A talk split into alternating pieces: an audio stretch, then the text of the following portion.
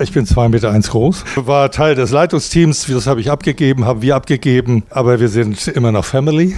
Und äh, gehören zur Vineyard-Familie, sind an vielen Stellen noch mit aktiv. Und es ist einfach schön, hier zu sein. Ja, ihr Lieben, es ist schön, einfach auch ein bekanntes Gesicht zu sehen, euch zu sehen, euch zu begrüßen, euch zu erleben, God Stories zu hören, berührend einfach, was ihr miteinander austauscht. Aber bevor ich jetzt äh, richtig einsteige, hey, ich glaube, wir müssen erstmal über Fußball reden. Also, ich bin ja eigentlich kein besonderer Fußballfan. Aber wir kommen da einfach jetzt nicht dran vorbei, weil es war ja klar, ich komme hierher. Und so war es vorletzten Dienstag. Helga trifft sich mit Freundin, also sturmfreie Bude für mich. Und erst noch eine Videokonferenz mit Martin Bühlmann, der eine oder andere kennt ihn, dann Kaminofen an. Zunächst noch ganz fromm in so einem Buch gelesen und dann The Vikings. Netflix einschalten jetzt ist mein Abend. Die Serie weitersehen, die Serie, die Helga nicht sehen kann, weil die ist so blutig, da mag sie nicht mitsehen. Und viele denken, das guckt sich Reinhard nicht an, aber Reinhard guckt sich das an. Also ich schalte den Fernseher ein und was ist? FCK gegen FC Bayern München. Ich war gefangen. Ich war natürlich für die Kölner, hm? ist ja klar, oder? Also nix mit The Vikings. Erste Halbzeit. FC Köln 1 zu 0 gegen FC Bayern. Man muss sich das einfach mal vorstellen. Wow. Bayern zwar 70 Prozent im Ballbesitz, aber kein Tor. Also was nützt? Zweite Halbzeit. Bayern macht Tempo. Aber kein Konter. Nichts konnte helfen. Die Kölner Mauer stand. Bayern kam da nicht durch. Und vor allen Dingen kamen sie nicht an eurem Torwart vorbei der war ja einfach sensationell. Und dann euer Trainer, also Steffen Baumgart. Ein Mann, von dem man sagt, dass er sehr werteorientiert ist, was ich bemerkenswert fand, dass das im Fernsehen so gesagt worden ist. Fand ich interessant. Also, dieser, dieser Mann, der ist offensichtlich so in seiner Aufgabe, das macht, ja, macht ihm ja richtig Laune. Also ich habe gedacht, wenn ich so predigen könnte, wie der die Mannschaft führt. Punkt, Punkt, Punkt.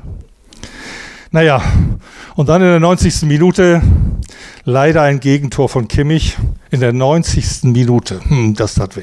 Aber das erst nach 21 Torschüssen der Bayern auf das Kölner Tor, das muss man sich mal vorstellen. Also Köln kann wirklich stolz sein. Und Köln ging dort mit einem Punkt aus dem Spiel, aus einem Spiel gegen Bayern nach Hause und hat wirklich Kante gezeigt. Ich habe also das Gefühl, zumindest dort, aber ich hatte es ja vorher auch schon und meine Vorfreude stieg, aber ich habe das Gefühl, ich bin hier am richtigen Ort.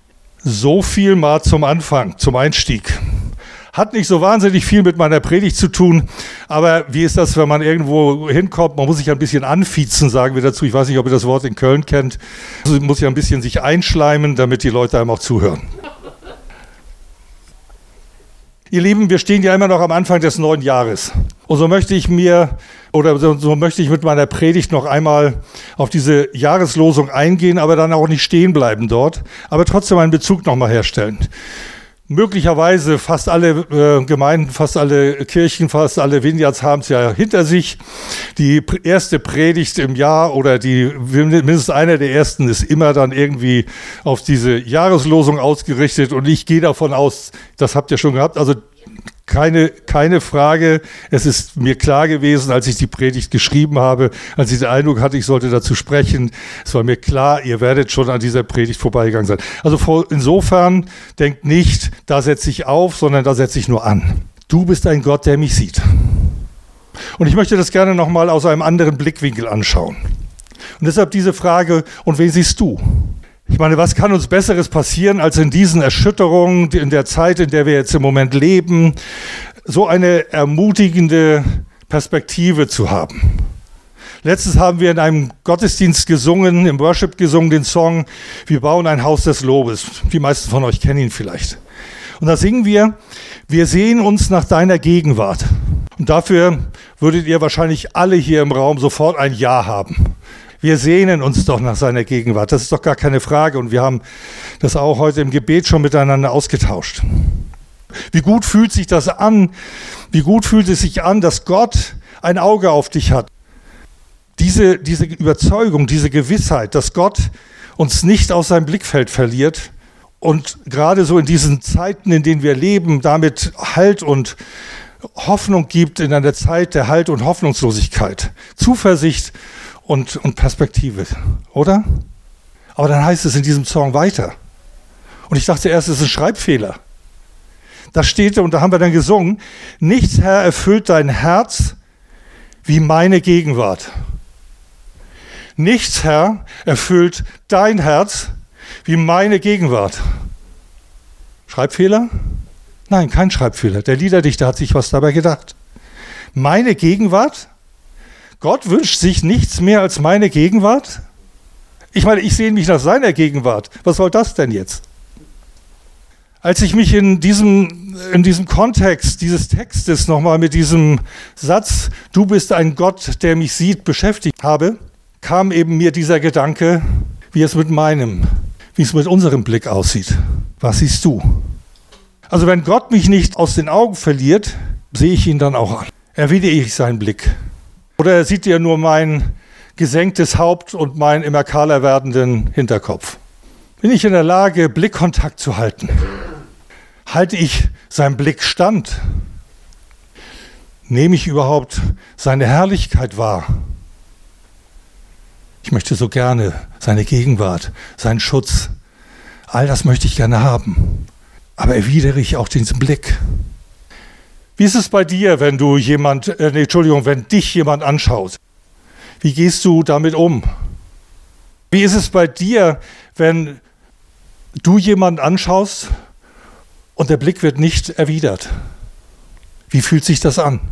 Aber wie ist es umgekehrt, wenn der sehnsüchtig erwartete Blick erwidert wird? Ist es nicht so wie bei zwei Liebenden, die sich in dem ersten Blickkontakt berühren, zunächst zaghaft und dann zunehmend? Wie glücklich, welche Freude löst das aus? Nun, im zweiten Korintherbrief schreibt Paulus im dritten Kapitel, Vers 18 nachzulesen. Ich lese aus der, lese aus der neuen Genfer Übersetzung. Paulus schreibt hier, ja, wir alle sehen mit unverhülltem Gesicht die Herrlichkeit des Herrn. Wir sehen sie wie in einem Spiegel und indem das, wir das Ebenbild des Herrn anschauen, wird unser ganzes Wesen so umgestaltet, dass wir ihm immer ähnlicher werden und immer mehr Anteil an seiner Herrlichkeit bekommen. Diese Umgestaltung ist das Werk des Herrn. Sie ist das Werk des Geistes. Mein Gedanke dazu ist, wenn ich den Blick des Herrn erwidere, ihn anschaue, seine Gegenwart aktiv suche, also zu ihm hinschaue, werde ich nicht nur seine Liebe sehen, nicht nur seine Liebe, seine Herrlichkeit erkennen, nein, ich werde seine Liebe, seine Herrlichkeit widerspiegeln. Das ist mehr als nur das in Anspruch nehmen. Es klingt für mich wie ansteckendes Glück, wie ansteckende Glückseligkeit, wie ansteckende Herrlichkeit, wie ansteckende Gesundheit.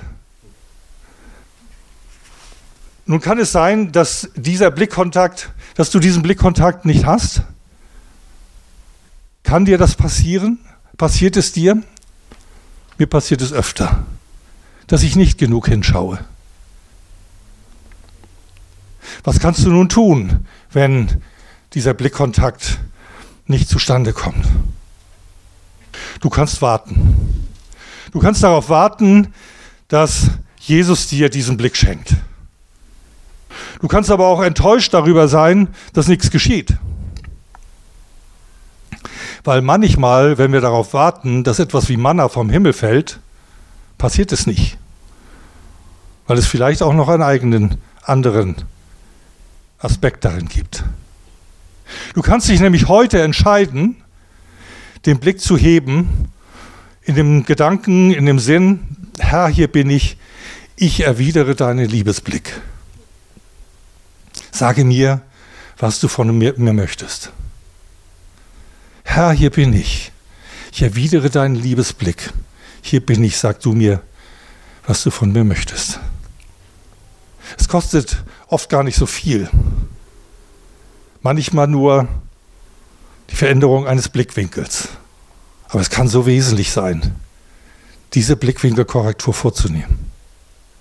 Wenn wir jedenfalls mit gesenktem Haupt durch das Leben gehen, kann es sein, dass wir eher die Probleme als das Licht und die Lösung finden. Ein Richtungswechsel kann da viel bewirken. Hier noch einmal zur Verdeutlichung und zur Auflockerung ein kleines Beispiel aus dem praktischen Leben, was das Thema Blickwinkel angeht. Kürzlich erlebte ich Folgendes. Freunde waren bei uns und berichteten, dass ihr Durchlauferhitzer nicht mehr funktionierte. Sie waren sowieso ziemlich am Ende, weil da einige Last in ihrem Leben zu bewältigen ist und nun auch noch das. Kann niemand gebrauchen, aber konnten sie nun wirklich nicht gebrauchen. Typisch, kennt ihr das? Zusätzliche Probleme zur Unzeit.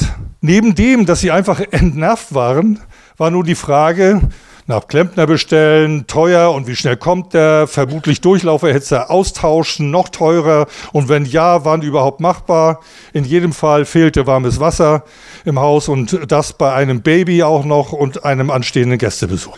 Okay, als ich mir das eine Weile angehört hatte, ich will hier nicht äh, so erscheinen, als wenn ich nun der Problemlöser für alle Fälle bin. Aber ich komme aus einer Handwerkerfamilie und ich steuere eigentlich so keine äh, handwerkliche Herausforderung. Also sagte ich zu ihnen, dass ich am nächsten Tag einmal vorbeischauen werde. Ich also mit Werkzeugkoffer hin, erst der Check, Strom ist da, Sicherheitsschalter ist okay, Wasser kommt auch. Aber irgendwie wenig. Ich schaue mich um. Hört ihr?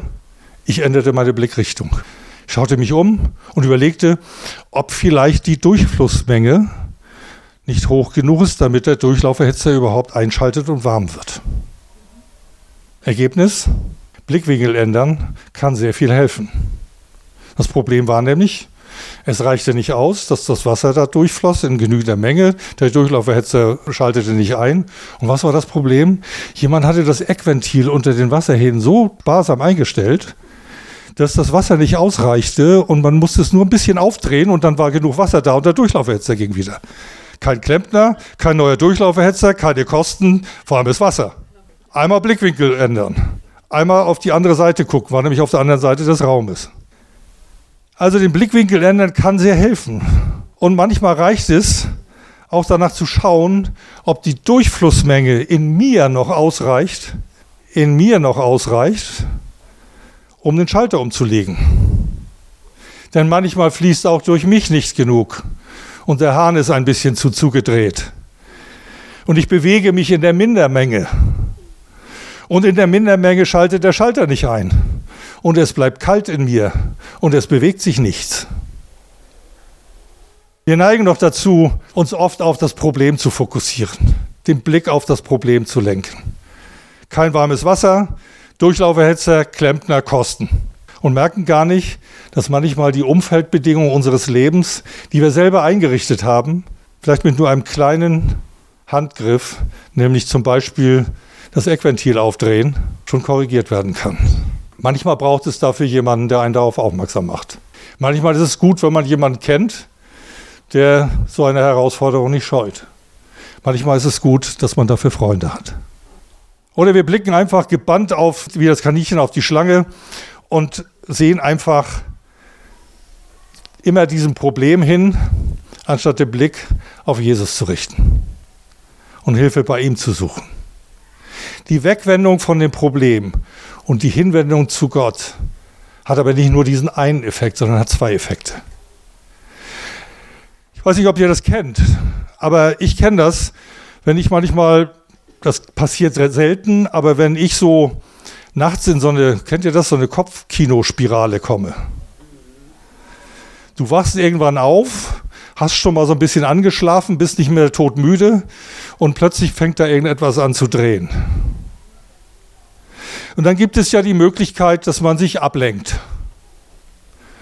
Und eine Ablenkung, finde ich, ist schon mal ein guter Ansatz. Weil die Ablenkung bringt einen mindestens psychologisches Problem schon mal äh, oder eine psychologische Lösung schon mal einher, nämlich ich bin abgelenkt, ich denke nicht mehr über das Ding nach, also komme ich davon weg. Ich mache dann auch sowas wie so einen Spaziergang zu etwas Schönem hin. Und ich halte es für eine brauchbare Methode und einen ersten guten Schritt. Aber wenn du nun dort stehen bleiben würdest, würdest du, würden wir vielleicht eine wesentliche Chance verpassen. Jeweils, wenn es mir passiert, gehe ich den gedanklichen Spaziergang zu etwas Schönem. Und dieses Schöne ist, ich suche das Angesicht Gottes. Ich gehe ins Gebet, ich suche Hilfe im Gebet bei ihm, denn woher kommt die Hilfe? Die Hilfe kommt von ihm. Amen. Und zumeist erlebe ich, dass ein tiefer innerer Friede über mich kommt. Und ich brauche mich nicht mehr ablenken. Ich muss nicht den historischen Roman von meinem Nachtschrank nehmen und mich versuchen abzulenken von diesem Thema, sondern ich bin bei Gott in der Ruhe Gottes und ich finde bei ihm Frieden. Und oft bei Licht besehen, und bei Gott ist Licht, schauen die Dinge auch ganz anders aus. Wieder ein anderer Blickwinkel. Die Hinwendung zu Gott haben wir nicht nur durch ihn haben wir dort nicht nur Ablenkung, sondern wahre Hilfe, nachhaltige Sehhilfe, weil wir mit seinen Augen sehen, ihn widerspiegeln in uns selbst. Es geht alles in diese gleiche Richtung, dass Gott uns sieht, aber wir, wir, wir vor sein Antlitz kommen, wir den Blick erwidern, wir in die Beziehung treten. Erst dieser geistliche Blick nämlich führt mich in eine neue Wahrheit. Ich lasse zu, dass Gott meinen Blick leitet.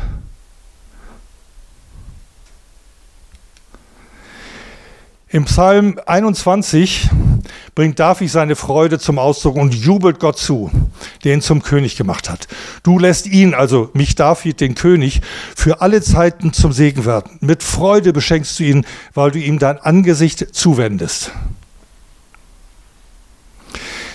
Mit den Worten beschreibt David, wie Gott ihn sieht. Dann schreibt er aber im Psalm 27, dass er, den, dass er diesen Blickkontakt von Gott nicht als Einbahnstraße versteht.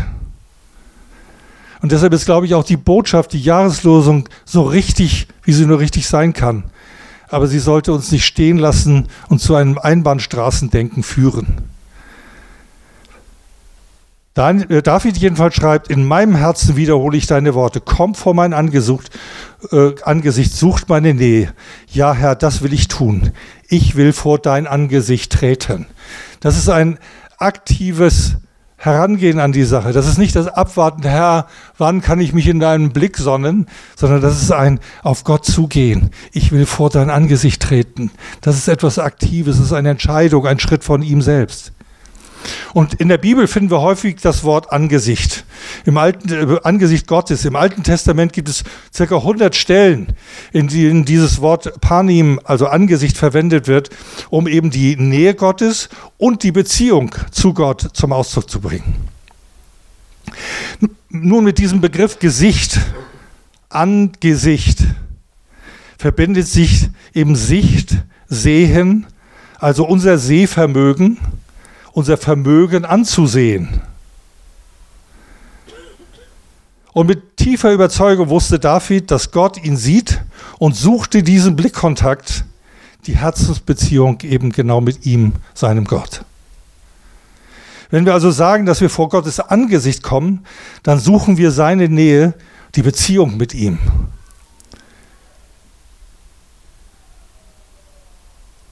Schauen wir uns ein anderes biblisches Beispiel an. Auf Geheiß von Gott an Mose sollten Aaron und seine Söhne das Volk Israel segnen. Diesen priesterlichen Segen, den kennt ihr wahrscheinlich alle. Der Herr segne dich und behüte dich, der Herr lasse sein Angesicht leuchten über dir und sei dir gnädig. Schöner lässt es sich nicht ausdrücken. Poetischer geht's kaum. In der Übersetzung der Hoffnung für alle steht dann weiter in diesem in diesem äh, Kapitel, dass Gott sagt, so sollen sie, also dann, so sollen sie in meinem Namen zu den Israeliten sprechen und ich selbst werde mein Volk segnen. Da kommt also noch was danach. Da geht es nicht nur darum, kommt vor mein Angesicht und wir segnen, sondern da kommt etwas danach. Und nun, die Frage ist also, das war damals und gilt das nun auch für uns? Und ja, natürlich gilt das für uns. Denn wir sind durch Jesus Christus Teil seines Volkes. Also gilt das, was wir hier hören, ebenso für uns. Also dieses Sehen und dieses Segnen ist auch Teil unseres Seins. Indem Gott dich sieht und sein Angesicht über dir leuchtet, segnet er dich. Was also sollte uns daran hindern, seinen Blick zu erwidern? Und nun gibt es ja die, die, die Geschichte um Mose, da können wir lesen, dass nach der Begegnung mit Gott auf dem Berg ein Glanz auf seinem Gesicht lag und sich so die Herrlichkeit Gottes in ihm widerspiegelte. Ist ja eine fast unfassbare Dimension, die wir da hören können. Es war ein Glanz und eine Herrlichkeit, die so stark war, dass Gott sogar, äh, Entschuldigung, dass Mose sein Gesicht sogar mit der Decke verhüllen musste, weil es dazu führte, dass die Menschen es wohl nicht ausgehalten haben, diese Herrlichkeit, diesen Glanz zu sehen. Aber indem er die Beziehung zu Gott suchte, er ging ja auf den Berg, wird er bevollmächtigt und diese Bevollmächtigung spiegelt sich in seinem Gesicht wieder. Kannst du dir vorstellen, dass sich die Bevollmächtigung, die Vollmacht Gottes, die er dir gibt, sich in deinem Gesicht widerspiegelt? Oder war das einzigartig bei Mose? Gott sieht dich. Was siehst du? Oder wohin siehst du? Ich bin davon überzeugt, dass es für alle Menschen gilt, die Jesus Christus nachfolgen, die Gott suchen, seinen Blick erwidern, die Beziehung mit ihm suchen. Sie werden seine, seine Herrlichkeit widerspiegeln.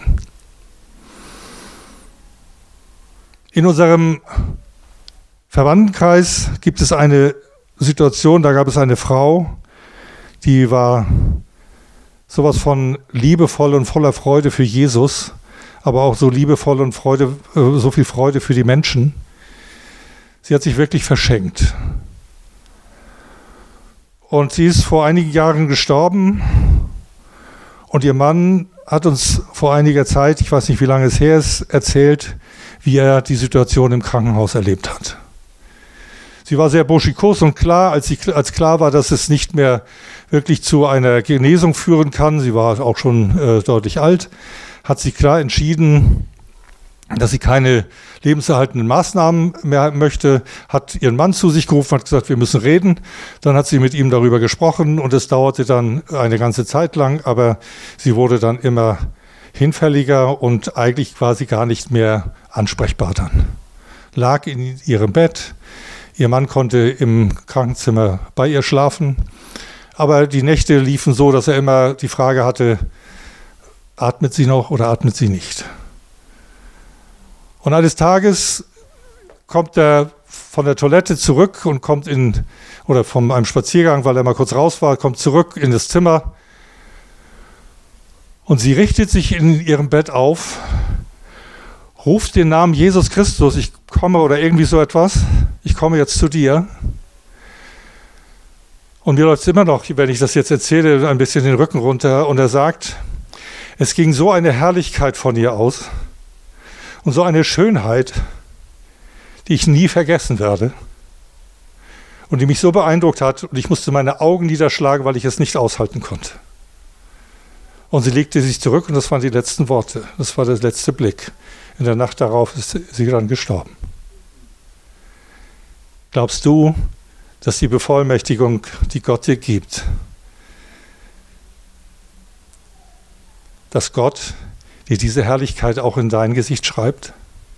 Dass dieser Glanz auch von dir ausgehen kann? Dass es nicht nur bei dem Blick bleibt, den Gott auf dich hat, sondern dass es um mehr gehen kann und darf und sollte, nämlich dass dieser, diese Herrlichkeit von dir ausgeht. Wo schaust du hin? Was schaust du an? Nochmals. Menschen also, die Gott suchen, seinen Blick erwidern, die Beziehung mit ihm suchen, werden seine Herrlichkeit widerspiegeln. Magst du das mal deinem Nachbarn zusprechen? Dass die Herrlichkeit Gottes in, seinem, in deinem Gesicht sich widerspiegeln wird? Und wie ist es nun bei Mose? Er war sich nicht darüber bewusst, welch ein Glanz von ihm ausgeht. Und es ist auch nicht wichtig, dass du weißt, ob dieser Glanz von dir wirklich ausgeht. Das ist nicht das entscheidende Momentum. Entscheidende Momentum ist, was andere in dir sehen. Es geht darum, dass nicht du Ehre bekommst, sondern dass Gott geehrt wird. Es geht um seine Ehrlichkeit, es geht um seine Herrlichkeit. Ich war vor einiger Zeit, wir haben ja einen, wir sagen immer syrischen Sohn. Wir haben vor einiger Zeit einen, einen jüngeren Mann, damals in der Flüchtlingskatastrophe oder den Flüchtlingsstrom 2015 bei uns aufnehmen dürfen und äh, er hat uns adoptiert. Ähm, und ähm, es gab eine Zeit, wo wir sehr viel unterwegs waren. Jetzt gab es auch mal eine Zeit, da war er mehr unterwegs und wir wenig mit ihm oder wenig mit uns. Aber er ist wie der verlorene Sohn, dem vor kurzem wieder bei uns äh, auch, auch äh, wieder dabei. Aber das ist jetzt nicht so wichtig. Der entscheidende Punkt ist, wir waren unterwegs, verschiedene Berufsgeschichten, äh, Arbeitsämter und sonst was alles. Er hatte seine große Mühe, als Syrer eben dort auch tatsächlich Gehör zu finden. Und ich fuhr dann also mit ihm an verschiedene Stellen, um zu gucken, welche Berufsausbildungsmöglichkeiten es gibt für jemanden, der zwar seinen Schulabschluss gemacht hat, aber das nicht nachweisen konnte und jetzt 19 Jahre alt war und irgendwie seinen Weg hier in Deutschland finden sollte. Wir fahren also in ein Berufsaufbauwerk und ich mache noch so Scherze auf dem Weg. Ähm, Herr Josef, also wir haben ihn irgendwann taufen dürfen und er hat einen, einen er wollte diesen Namen haben ähm, und haben ihm einen anderen Namen gegeben. Herr Josef, also das könnte ja jetzt so sein eigentlich, oder es gehört sich eigentlich so, dass ein Parkplatz direkt vor der Tür frei ist und äh, die schon auf uns warten und uns dann roten Teppich sinnbildlich ausrollen. Es war ein Parkplatz vor dieser Tür frei. Wir stiegen dort ein, äh, stiegen dort aus, gingen dort rein und es kam uns ein Mann entgegen irgendjemand dort kam mir entgegen und ich, ich habe den noch nie gesehen. Ich war noch nie in diesem Gebäude. Ich war noch nie in diesem Stadtteil, glaube ich sogar. Der guckte mich an und sagte, unglaublich.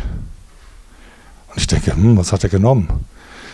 Ähm, dann führt er uns in, ich meine, es ging darum, in ein Berufsaufbauwerk mit jemandem, der dort eben möglicherweise eine Ausbildung beginnt, ein Gespräch zu führen, führte uns in eine Ledersesselecke, in den inneren Bereich da rein, in die Büroebene, kommt wieder zurück mit einem Teller voll Schokoküsse und sagt, herzlich willkommen, bedienen Sie sich selbst.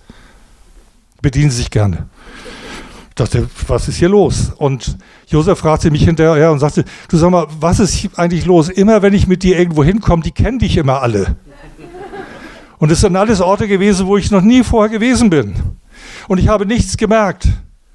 Ich möchte mich damit auch nicht groß machen. Ich möchte einfach Gott groß machen damit und möchte euch ermutigen und sagen, wenn ihr mit Jesus unterwegs seid, dann geht Glanz von euch aus, dann geht Herrlichkeit von euch aus. Dann werden Menschen vor euch stehen, die werden sagen, wow, unglaublich.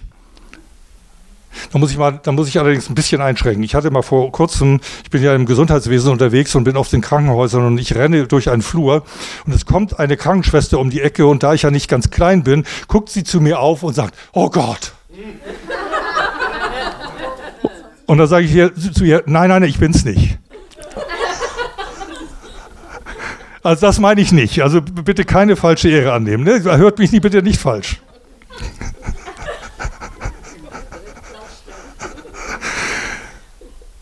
Aber es ist so wichtig, dass wir, dass wir einfach verstehen, dass es um mehr geht, als um die Frage, Auge in Auge mit Gott zu sein.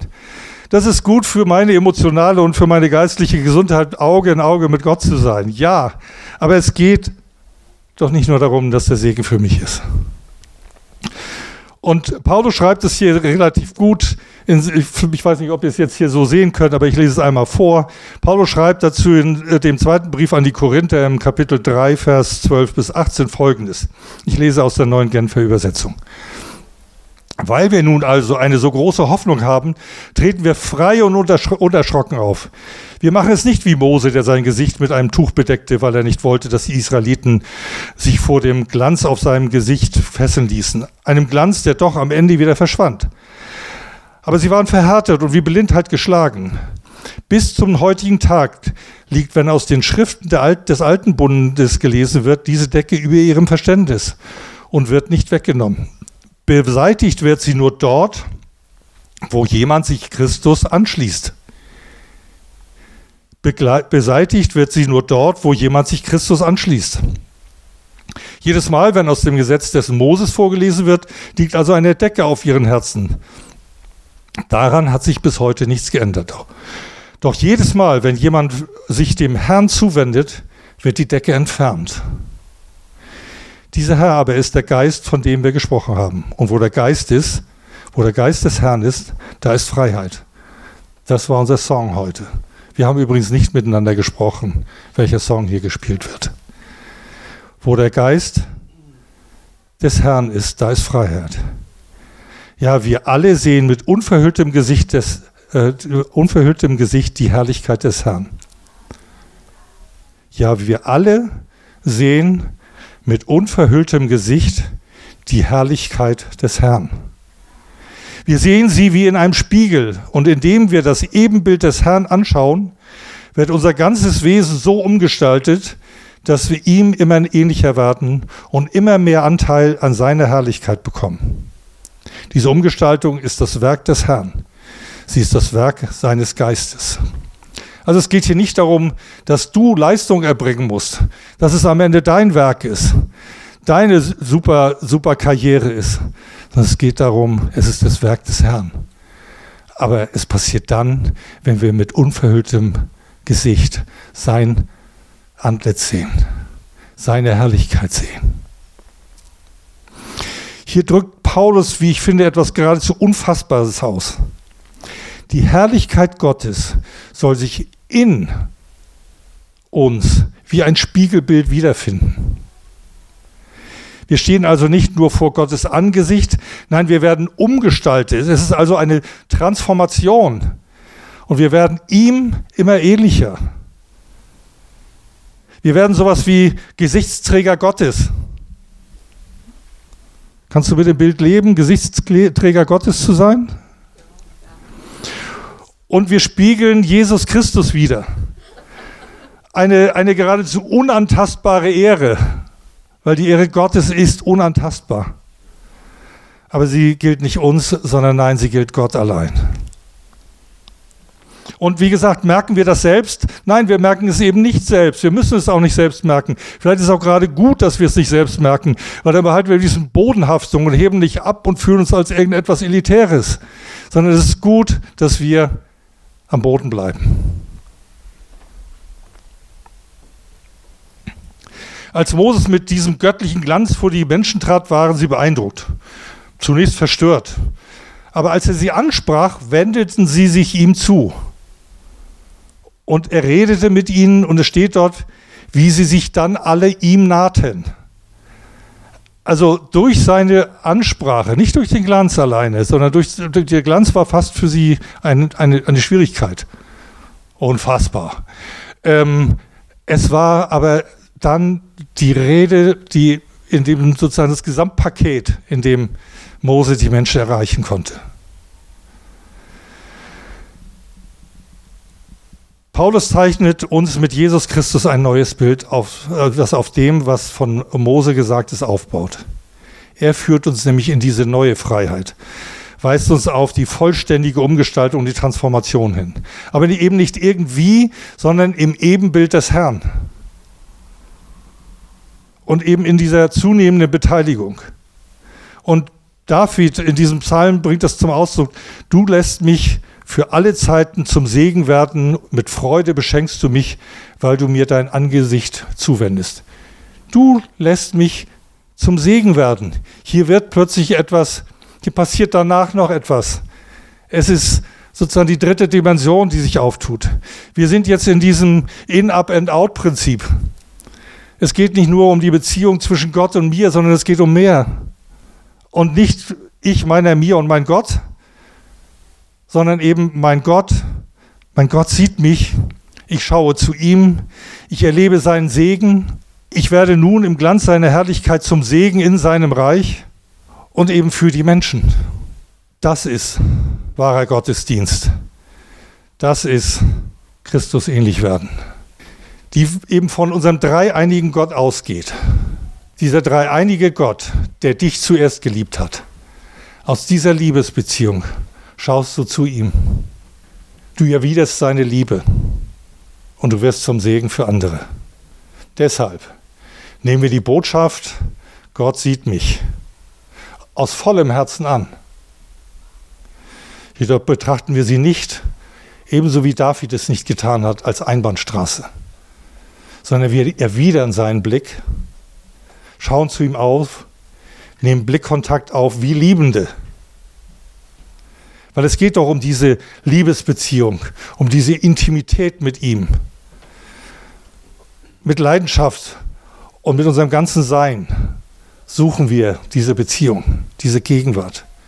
Wir strecken uns aber auch danach aus, nach diesem Abglanz, nach diesem Ebenbild, nach diesem Jesus ähnlich werden und spiegeln dann seine oder damit seine Herrlichkeit wieder. Aber wir bleiben da nicht stehen, sondern wir wenden uns den Menschen liebevoll zu.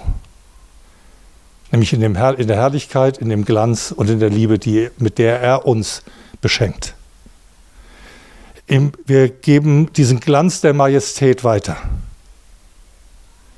Wir geben den Segen, mit dem wir gesegnet sind, weiter.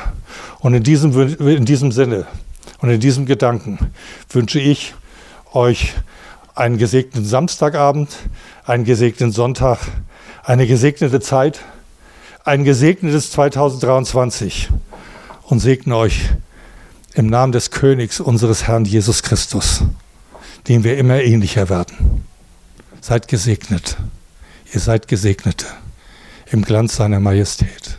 Amen.